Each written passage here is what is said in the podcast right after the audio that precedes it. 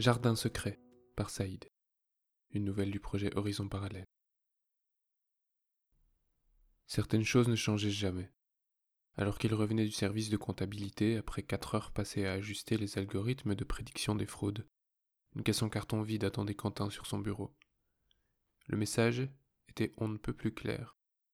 Dehors. Tout de suite. Tout le monde connaissait les règles et personne ne les remettait en question. Quentin avait lui-même optimisé le logiciel qui gérait le personnel en fonction des performances de l'entreprise. Aujourd'hui, le moins performant, c'était lui. Il n'y avait rien à contester, ni personne auprès de qui le faire. Quentin ramassa le peu d'affaires qu'il avait sur place et débarrassa le plancher avant que le nettoyeur ne vienne stériliser son poste de travail. Marchant caisse en main sur un trottoir étroit, un masque blanc pour le protéger de la pollution, Quentin rentra chez lui. Il avait besoin de se détendre pour parvenir à réfléchir. Il marcha vite, s'écartant des artères les plus fréquentées pour rejoindre des rues plus ténues, assombrées par la hauteur et la proximité des bâtiments. Là, sous les dizaines de mètres de béton jauni et l'indémêlable entrelacement des cordes à linge, il s'engouffra de côté par la porte de son immeuble, indiscernable des autres. Au lieu de prendre le lévitateur, Quentin s'engouffra dans l'escalier. Il faisait partie des rares personnes à encore disposer d'une cave, d'un espace clos d'environ deux mètres carrés de surface, pour deux de haut, au sous-sol. Dans le nord et la poussière, il avança entre les rangées de portes et s'arrêta derrière la seule en dessous de laquelle on distinguait un halo de lumière. Jetant d'abord un œil par-dessus son épaule pour être sûr qu'on ne le remarque pas. Quentin tourna la clé dans la serrure et ouvrit grand, couvrant son corps de lumière blanche. Là, sous les lampes imitant la lumière du jour qu'il avait installé lui-même, un tapis de gazon naturel poussait entre les quatre murs de béton. Quentin posa sa caisse en carton dans un coin, enleva ses chaussures et chaussettes, fit un premier pas sur ce tapis naturel en prenant garde de ne pas se cogner sur la réglette en métal qu'il avait positionnée dans l'entrée pour empêcher la couche de terre de se déverser vers l'intérieur. Quentin se dépêcha de fermer derrière lui, s'agenouilla, puis s'allongea sur le sol meuble. Là, les yeux fermés, main derrière la tête, s'imaginant au bord des lacs ou des rivières qui peuplaient les histoires d'enfance de ses arrière-grands-parents, il put réfléchir. Qu'allait-il faire maintenant?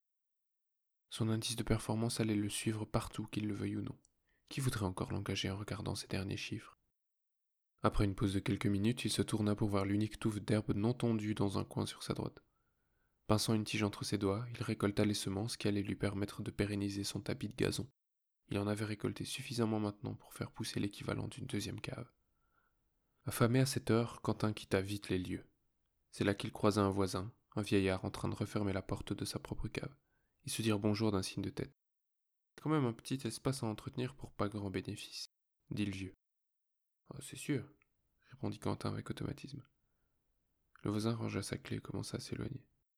Attendez Quentin avait été surpris par son propre cri. Une idée lui était venue. Une idée qui allait peut-être le sortir du circuit infernal du travail surveillé. Votre cave, vous la vendriez? Le dernier voisin venait de céder. Un an après sa première acquisition, Quentin possédait maintenant 14 caves contiguës au bas de son immeuble. Glissant l'acte de vente dans la poche intérieure de son costume, il héla un autotaxi pour rentrer chez lui. À l'approche de son quartier, comme d'habitude, le véhicule ralentit. Nous entrons en zone d'indice économique faible. Êtes-vous sûr de vouloir poursuivre?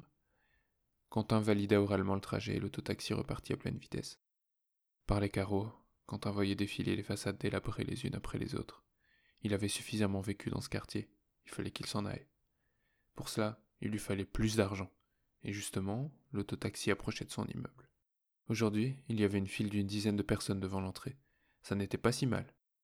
Quentin descendit de son véhicule et fila droit vers les caves. Deux employés à plein temps géraient le flux continu de clients.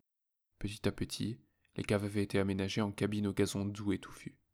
Par tranche d'un quart d'heure, la petite société fondée par Quentin facturait la location des cabines aux humains en manque de nature. Ils venaient tous ici et payaient le prix fort pour s'allonger dans l'herbe. Le patron s'approcha de ses employés. Tout va bien, Damien Oui, monsieur. Pas de dégâts aujourd'hui Non, juste euh, la dame du quatrième ce matin. Elle pèse un peu lourd, elle a écrasé l'herbe. On lui a pas rendu sa caution. Très bien. Pas de vol de semences Rien n'est déclaré, monsieur. Quentin tapa sur l'épaule sans subordonné. Comme chaque jour, il se remémora les trajets en camion pour aller chercher de la terre de qualité, la toute première location de sa propre cabine, son succès, l'encensement de la deuxième, l'installation des lampes, puis de l'aération. Il avait connu un parcours sans faute, lui, l'homme de la liste rouge aux candidatures à l'emploi. Quentin s'approcha de la première cabine. Elle était maintenant exclusivement réservée à la pousse d'herbe suffisamment haute que pour en récolter les semences. Il pouvait partir maintenant, ouvrir un grand complexe dans un quartier plus favorisé, là où ses clients n'auraient pas peur d'aller, là où les autotaxis ne repéreraient pas l'indice socio-économique faible. Main sur la poignée de la porte, Quentin vit sortir deux clients un peu plus loin et deux autres entrer. À cette cadence, le déménagement serait sans doute pour bientôt. Il entra dans la cabine numéro un et se figea. Aussi vite qu'il put, Quentin ferma la porte derrière lui et s'y adossa, terrorisé. Devant lui, son précieux gazon était ravagé de monticules de terre. Il en compta six. Qu'est-ce que c'est que ça? Il s'approcha, observa attentivement un monticule. Il avait l'air d'être percé en son centre. Quentin dégagea la terre de ses deux mains jusqu'à revenir au niveau du sol. Effectivement, il était percé d'un trou d'environ trois centimètres de diamètre. Hors de lui, Quentin se releva et sortit de la cabine. Damien? L'employé approcha. Qui est entré ici? Ici, dans la première cabine? Mais personne n'y entre, monsieur. Alors comment est-ce que vous expliquez ça? Quentin entr'ouvrit la porte, juste assez pour que l'employé puisse passer la tête à l'intérieur. Ça alors? Ah, Je ne vous fais pas dire. Le patron claqua la porte. Des investisseurs viennent après-demain, Damien. Ils viennent voir comment je gère l'affaire pour financer une partie du déménagement. Alors il va falloir faire quelque chose pour cette cabine saccagée. Mais monsieur, ça risque de recommencer. De recommencer? Bah oui, c'est une taupe qui a dû faire ça, monsieur. Une taupe? Oui, c'est. C'est une petite bête grande comme ça, aveugle, qui fait des trous dans la terre. Je pensais que ça avait disparu, moi. Avec vos anciennes couches de terre de 5 cm, à mon avis, vous ne risquez rien, mais depuis que vous êtes passé à 30, vous voulez me faire croire qu'un animal disparu a fait six trous dans la terre de ma cabine? En même temps, elle sera pas difficile à trouver vu le volume de terre à l'intérieur. Quentin ne répondit pas. L'idée de devoir vider tout le contenu de la cabine pour la réensemencer ne l'enchantait pas du tout. C'était un pari risqué. J'ai rentré réfléchir un peu. Il aurait préféré utiliser une cabine, mais le nombre de clients était trop important. Il prit donc le lévitateur pour rejoindre son étage. En chemin, il déplia un écran de sa poche arrière et fouilla sur Internet ce qu'il pouvait apprendre des taupes. Quentin découvrit un animal petit et laid, au museau pointu et aux doigts pourvus de griffes. On annonçait bien espèce éteinte.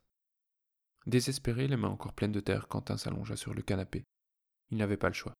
Il allait devoir éliminer cette bestiole. C'est toi ou moi, saloperie. Armé d'un couteau de cuisine et d'un plantoir, Quentin venait de fermer derrière lui la porte de la cabine numéro un. Il n'avait pas réussi à dormir et n'y arriverait probablement plus jamais avant d'en avoir fini avec ce petit animal caché là, quelque part dans la couche de terre étendue sur deux mètres carrés. À genoux sur l'herbe, Quentin enfonça son plantoir dans la première motte et commença à dégager une galerie sous la terre. Tu vas disparaître pour de bon. À l'extérieur, les clients qui pouvaient l'entendre se regardaient sans comprendre. Damien fit preuve d'autant de professionnalisme que possible, en les dirigeant vers leurs cabines respectives. Mais le bruit fut bientôt si intense que l'employé s'interrompit et vint frapper à la porte. Tout va bien, monsieur? N'obtenant pas de réponse, il décida d'entrer. Quentin, couvert de terre, venait de saccager la cabine plus que n'importe quelle taupe n'aurait pu le faire. Il avait ravagé le sol sur toute sa surface. Je comprends pas, je comprends pas, elle est pas là. Monsieur, il reste des clients, calmez-vous. Mais elle doit bien être là, cette saloperie. Il se redressa. Ou alors, ou alors tu m'as menti. Un cri empêcha Damien de répondre. Les deux hommes se ruèrent hors de la cabine. Une cliente était sortie de la sienne, en panique. Il y a une bête, il y a une bête dans l'herbe. Quentin bouscula tout le monde pour entrer à l'intérieur. Ça ne ressemblait à aucune image de taupe qu'il avait vue. L'animal était plus pâle, le fixait Dieu qui pouvait vraisemblablement le voir, et portait sur le dos une épaisse couche de poils drus. Lorsque l'humain s'en approcha, il roula en boule pour se protéger. Quentin rit. Alors, on a peur? Il se pencha pour le ramasser et se piqua si fort à ses poils qu'il lâcha la bête. Elle en profita pour filer. Aïe, merde Damien, fais partir les clients, annule tous les rendez-vous. Combien d'animaux avaient décidé de coloniser ces petits espaces de détente? Quentin était hors de lui. Quittant la cabine, il désactiva le système de ventilation sur le tableau électrique. Mais qu'allez-vous faire, monsieur? Lui demanda Damien. Rentre chez toi. Je vais tous les gazer. Les gazer? Je connais un endroit où on vend encore des produits qu'on mettait pour se débarrasser des insectes. On me fera pas croire qu'à haute dose, ça bute pas aussi tous les autres animaux. Mais vous pensez que les cabines seront utilisables par vos fameux investisseurs? Le patron ne répondit pas. Il se contenta d'ignorer son employé et de quitter le bâtiment aussi vite que possible. Quentin revint, un sac de poudre blanche et un masque de protection sur le bras. Désormais seul, il se dirigea vers le système de ventilation et déversa son produit à l'intérieur, après quoi il revint au tableau électrique. Au revoir les bestioles, dit-il dans son masque en enclenchant la ventilation des cabines. C'est de bonne humeur que Quentin descendit au sous-sol ce matin-là. Il avait passé une nuit reposante, convaincu d'avoir éliminé les nuisibles qui ruinaient sa petite entreprise. Quand il descendit, Damien était déjà là. Il toussait. Monsieur, on a un problème. L'odeur âcre du produit diffusé dans l'air des cabines était forte. Ah, oh, c'est pas grave, on va, on va aérer. Damien avait déjà ouvert toutes les portes. Quentin passa devant chacune d'elles et dressa le même constat. L'herbe était jaune, sèche, morte. Il se pencha pour la toucher. C'était comme caresser les poils d'un balai. Désemparé, le patron se retourna et demanda Et mes semences? Euh, Ça sent très mauvais dans l'armoire de stockage aussi. Mon avis, euh, elles sont foutues. Qu'est-ce que je vais dire aux investisseurs? Bah, justement, ils ont appelé avant que vous ne descendiez, monsieur. Oui, et et ils ont dit qu'ils se déplaceraient pas après avoir vu que vous étiez sur une liste rouge de travailleurs. Ça leur inspire pas confiance. Mais je suis pourtant capable de gérer une. Quentin baissa les bras, regardant le désastre autour de lui. Je crois que je vais retourner me coucher. Merci de votre écoute. Cette nouvelle s'inscrit dans le cadre du projet Horizon Parallèle, qui a consisté à rédiger et publier une nouvelle par semaine pendant un an, entre le 1er septembre 2018 et le 31 août 2019. Tous les textes sont accessibles gratuitement et ont été placés sous les licences Art Libre et Creative Commons Attribution Partage dans les mêmes conditions. Retrouvez-les sur sedwords.org. Et si vous êtes accro au papier et au collector, procurez-vous à la même adresse les recueils papier du projet, imprimés maison et reliés à la main. Au texte et à la voix, Saïd. Musique Stranger par Aerocity, une œuvre sous licence Creative Commons Attribution Partage dans les mêmes conditions. A très vite pour une nouvelle plongée dans les horizons parallèles.